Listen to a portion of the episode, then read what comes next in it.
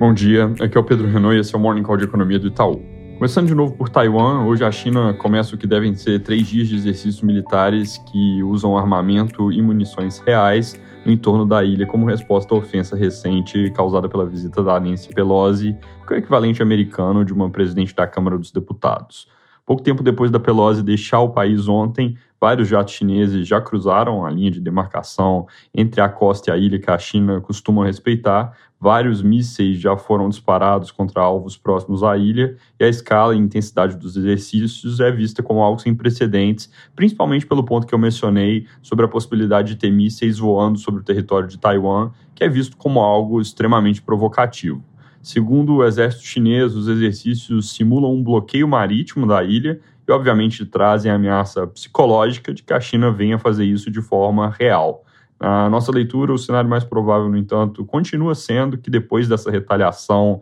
em forma de ameaça, o mundo continue mais ou menos como era, mas mercados seguem acompanhando com cuidado pelo risco de que alguma provocação acabe sendo exagerada demais ou que algum erro leve a conflito. Saindo do fronte militar, também preocupa uma eventual retomada da animosidade entre China e Estados Unidos na dimensão comercial, em um contexto onde o mundo já se preocupa com riscos de recessão. Mais pontual, mas também bem importante, problemas em Taiwan podem reforçar gargalos de semicondutores, dado que eles são o principal país produtor. Na Inglaterra, hoje o Banco Central acelerou o ritmo de alta para 50 pontos base e levou juros para 1,75% ao ano, mas é bem improvável que eles tenham acelerado nessa para desacelerar na próxima, de volta para 25 por reunião, porque devem sinalizar, na verdade, sinalizaram que as próximas decisões vão depender dos dados, e esses dados e perspectivas para a atividade econômica devem piorar. Na verdade, o próprio comunicado já chama atenção para isso, diz que a economia está desacelerando e alerta que deve entrar em recessão no fim desse ano. O placar da votação por subir juros também indica essa desaceleração de certa forma, porque não foi unânime, um dos membros foi contra aumento do ritmo.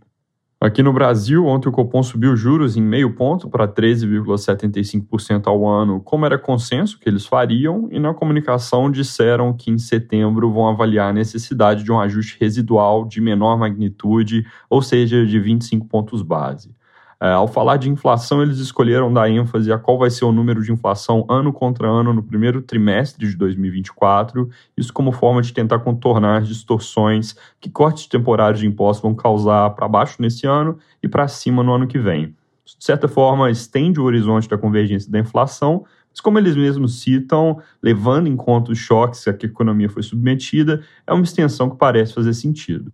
Ao falar de riscos, eles fizeram o ponto de que o risco de alta que vem da política fiscal precisa ser contraposto aos riscos de baixa que vem de uma potencial desaceleração aguda da economia global. E ao comentar a decisão e os próximos passos, eles disseram que vão seguir vigilantes e que o contexto de incerteza elevada, tanto externa como interna, demanda cautela adicional, principalmente considerando o estágio já avançado do ciclo, ou seja, o tanto que eles já subiram de juros. Em grande medida, o comunicado foi na linha do que a gente esperava. Nossa expectativa é de que eles iam dizer que pararam, mas que podiam fazer um ajuste menor em setembro, caso necessário, ou seja, que a porta ia ficar aberta entre 0 e 25 para a próxima reunião. Esse comunicado, com outras palavras, chega exatamente no mesmo resultado o ponto de alongar o horizonte de convergência joga para o lado dovish, no sentido de que diminui um pouco o senso de urgência, e combinando esses fatores, a gente continua a acreditar que o ciclo acaba mesmo nos atuais 13,75%. A gente ainda vai esperar a ata que sai na terça-feira que vem para ver se surge algum detalhe adicional, mas por enquanto é isso.